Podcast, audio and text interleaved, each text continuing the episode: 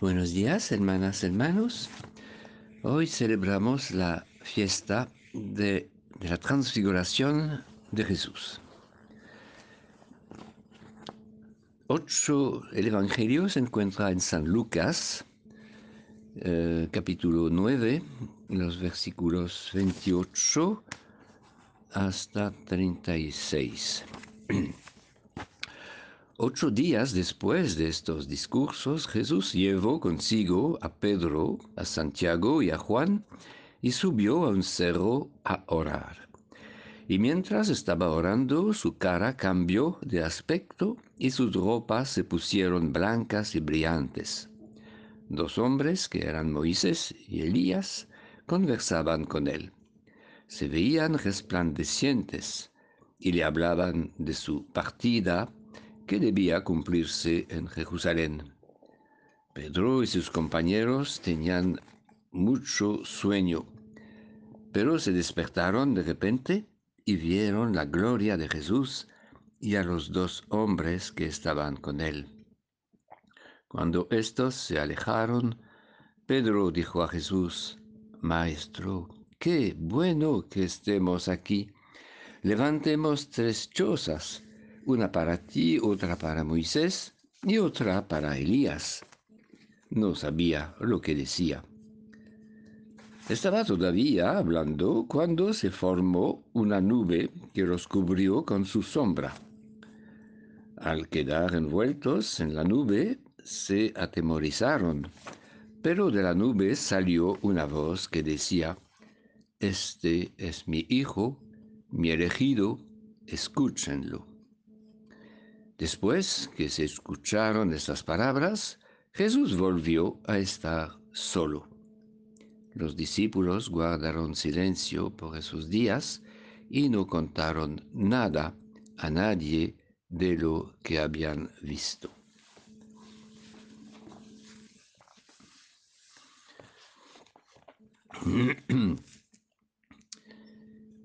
El anuncio de la pasión es vinculado a la transfiguración.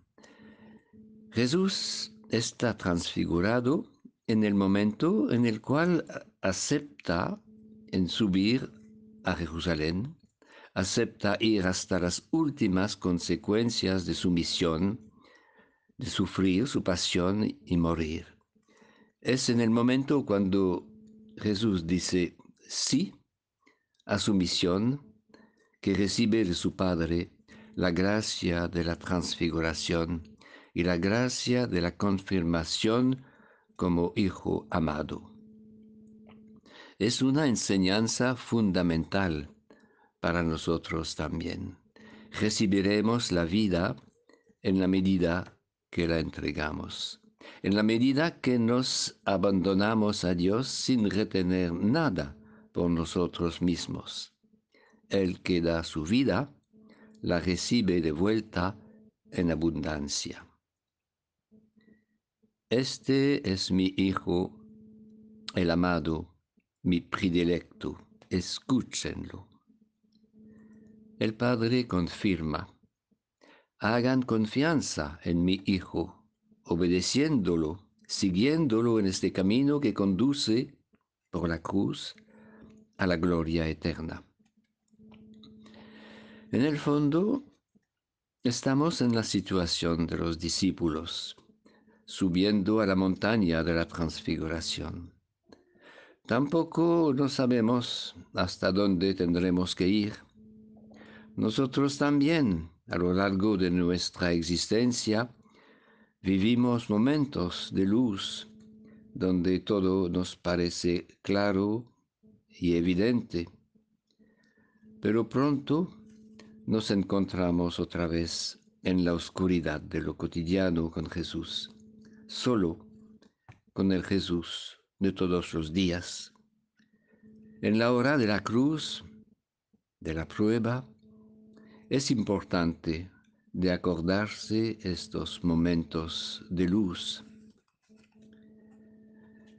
Nosotros también estamos caminando hacia Pascua la Pascua de nuestra propia muerte y de nuestra resurrección, Como los tres discípulos caminamos en la nube luminosa con la promesa de nuestra propia transfiguración que se manifestará en la medida que nos abrimos a la luz y al fuego del amor.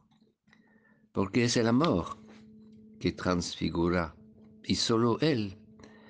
Y el amor puede transfigurar todo, cada persona, cada rostro. Es la promesa de Dios, que nuestra vida no sea destruida, sino transfigurada y que recibamos el don gratuito de la vida eterna.